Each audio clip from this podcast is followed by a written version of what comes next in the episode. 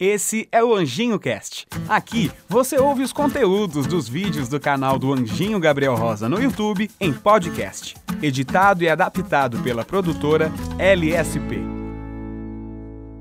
Quem não tem um mico para contar no serviço, né? No primeiro emprego, até na escola, em, em, casa, mas este vídeo especificamente eu vou falar sobre os micos. Que mico, mico meu, em cada um dos serviços que eu já tive. Ou quase todos, né? Porque eu já trabalhei de muita coisa, não dá para contar em um vídeo só não. Bem, com 15 anos de idade, eu quis, porque quis arranjar o primeiro emprego. Porque eu queria minha grana, eu tava no primeiro colegial, acho que eu sempre tive esse instinto de, de querer independência, não é? E aí eu consegui um emprego numa pet shop. E esse emprego na pet shop foi um dos empregos mais rápidos que eu já tive na minha vida, porque eu fiquei uma semana, sabe por quê? Eu vou te contar. Bom, logo no, no primeiro dia me colocaram para empacotar ração, ração de cachorro, ração de gato, que era uma lástima para mim, porque aquele cheiro de ração, quando você tem muito contato, quem trabalha com isso deve saber. Aquele cheiro impregna, mesmo você tomando banho, aquele cheiro fica. Eu dormia com aquele cheiro de, de ração de gato, com aquele cheiro de ração de cachorro. Bom, até aí ok, né? Mas aí inventaram de me colocar pra cuidar das gaiolas. Das gaiolas. Das gaiolas. Gaiola das agora fala pra você! Eu sempre fui uma pessoa que sempre tive um pouco de receio com bicho. Sempre tive um pouco de medo de bicho, apesar de ter cachorro e tudo mais. Já tive gato. Mas os bichos lá e eu aqui. E aí me colocaram para limpar a, a gaiola dos passarinhos, né? Passarinho, que som é Aí ok, né? Até aí ok. Gaiola do passarinho, limpava lá as caquinhas deles, colocava comida, colocava água. Mas quando chegou a gaiola do hamster, gente, não, não dá. Não deu. Toda vez que eu tentava colocar a mãozinha, o hamster vinha assim. Certo. Блять, мне руку задрал доставить. А че, он ёбнутый, что ли? Он пиздец какой. Ou seja, mandando a mensagem, se você colocar a mão inteira, eu arranco um dedo seu. Você acha que eu ia colocar minha mão ali? Eu deixava aquele hamster que queria me morder com fome, eu deixava aquele hamster com sede, eu não limpava as caquinhas dele, porque era ele ou eu. Ele era violento, gente, o que eu podia fazer? Eu podia sim, Gabriel, você poderia ter falado com o gerente da loja, né? E outra, gente, eu, eu não dava comida pro hamster e não contava para ninguém que eu não tava dando comida. Olha que absurdo, se a Luísa Mel me denuncia, gente, eu tô frito. Bom, mas aí viram que eu não levava jeito pro negócio e me mandaram embora. Bom, aos 16 anos eu consegui um estágio em uma papelaria. Em São Paulo, próximo da região do, do Alto de Pinheiros, né? Só a nata. Burberry, Armani, Prada, Gucci.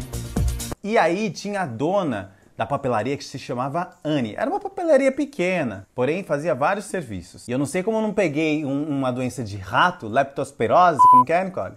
Leptospirose? Leptospirose. Leptospirose. É? Pirose. Le leptospirose. Isso. E eu não sei como eu não peguei uma doença de rato, uma leptospirose. É? Leptro, lepto... Ai, que burro, dá zero pra ele. Bom, doença de rato, leptospirose. Porque, gente, nos fundos da papelaria, meu, os papéis, os, os sulfites, as cartolinas, enfim, papel machê, era tudo cheio de cocô. E outra, chegou uma hora que eles me pediram para ficar no balcão, né, para fazer xerox, fazia os xerox tudo errado, faltando tinta. Tinha serviço de encardenar, tinha serviço de plastificar. Chegou um, um cliente querendo plastificar e encadernar um documento. O que, que eu fiz? Eu furei o documento errado. Legal! Bem louco! Empolgante! Eu furei o lado errado, que era para encadernar. Ia ficar estranho se fosse desse lado. Tinha que furar daquele. E aí eu falei com a Anne: Anne, tem um cara querendo falar com você. Ela: Que cara? Cliente! Meu, eu chamava os clientes de cara, meu. Eu tinha 16 anos. Mas, meu, essa Anne pensa num demônio. É você, Satanás. Pensa num negócio ruim. Uma mulher, ela era meio vesga, ela era meio estrábica, assim, ela falava brava com você, e mesmo falando assim, você ficava, você ficava atento, porque você tinha, tinha, tinha medo do negócio. Ela tinha uma presença muito, meu, sei lá, uma coisa maligna, e ela era vesguinha ainda. E ela ficava nervosa. E ela falava assim. Ela falou assim uma vez pra mim. Ela falou: Olha, Gabriel, eu perco 100 funcionários, mas não perco um cliente. Mesmo ela falando desse jeito, eu fiquei pasmo.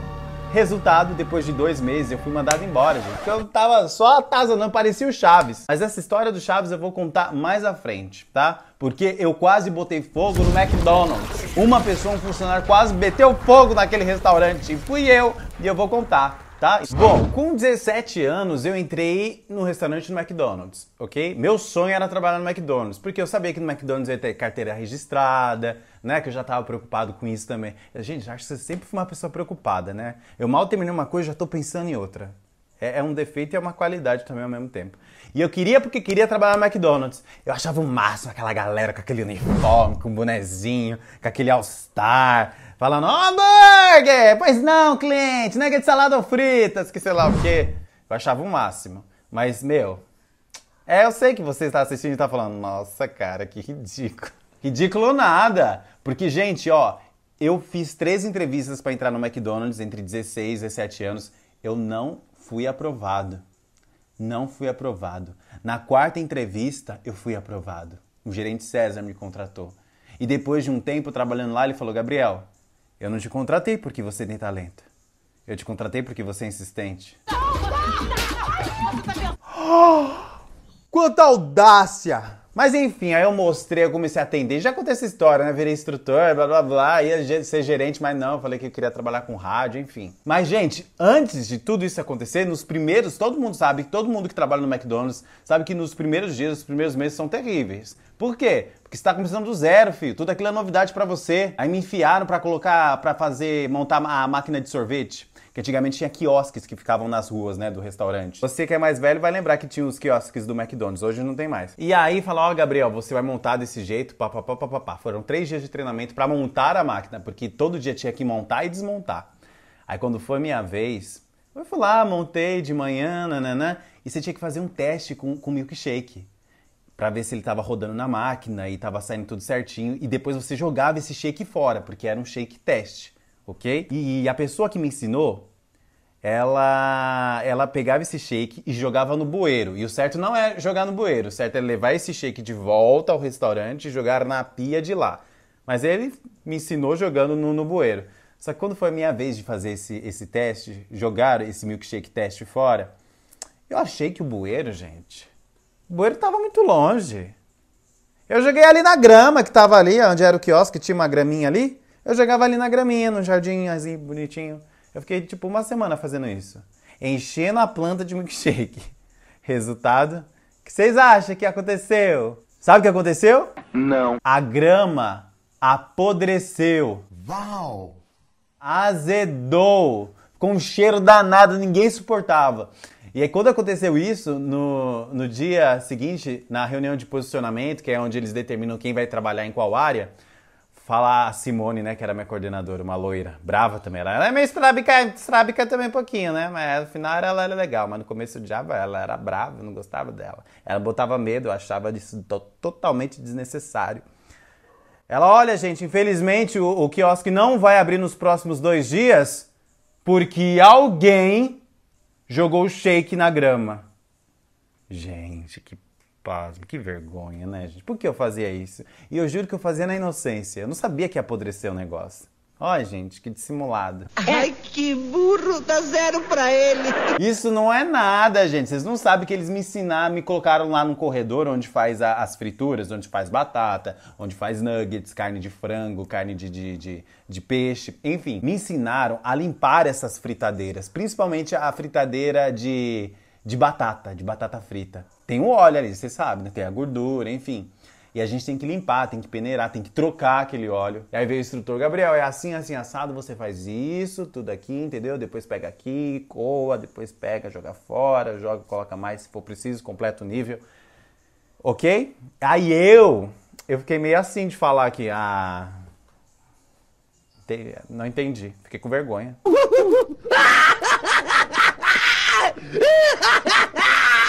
A gente no começo, a gente quer o quê? A gente quer impressionar, não é? Mesmo não sabendo, a gente fala que sabe, só para não passar vergonha, só para não fazer o burro, não fazer o ignorante. Porque a gente é assim, vírgula, Gabriel. E aí, num sábado à tarde, exatamente sábado, quatro da tarde, me colocaram para trocar esse óleo da fritadeira. Gente, gente, a loja tava lotada.